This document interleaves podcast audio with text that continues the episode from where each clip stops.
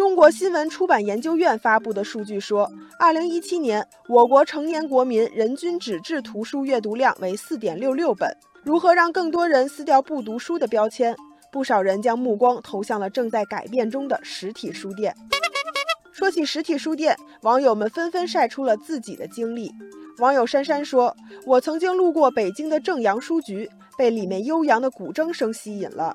这家书店汇集了关于老北京的记忆，而且只售卖关于北京历史、名人等书籍。”网友柠檬树是一位纸质书的爱好者，他留言说：“我去过一家二十四小时书店。”全球无时差空间的理念对于读书爱好者而言是个福利。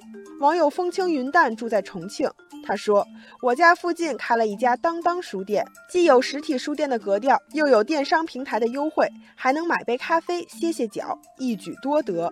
可以说，坚持地域特色、创新经营方式，已经成为了实体书店探索转型的新路径。”而相比于以往只售卖图书的形式，书店加模式正在成为发展的主基调。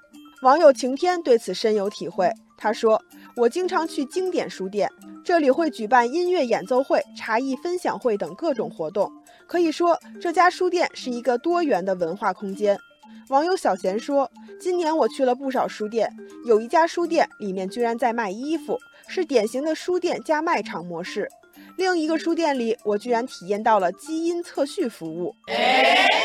网友菲菲也提供了一个书店加模式。她说：“我的婚礼是在哈尔滨的果戈里书店举行的，简洁、时尚又不失优雅。”书店加婚庆的模式让不少人惊讶不已。网友红林是一位记者，他留言说，在书店里结婚，市场接受度还是挺高的。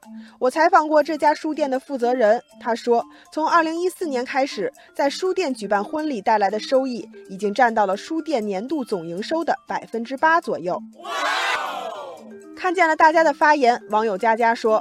现在很多实体书店运行了书店加模式，提供的是组合消费。走进书店的人不仅仅是消费书，也在消费空间、气氛以及人与人交流的满足感。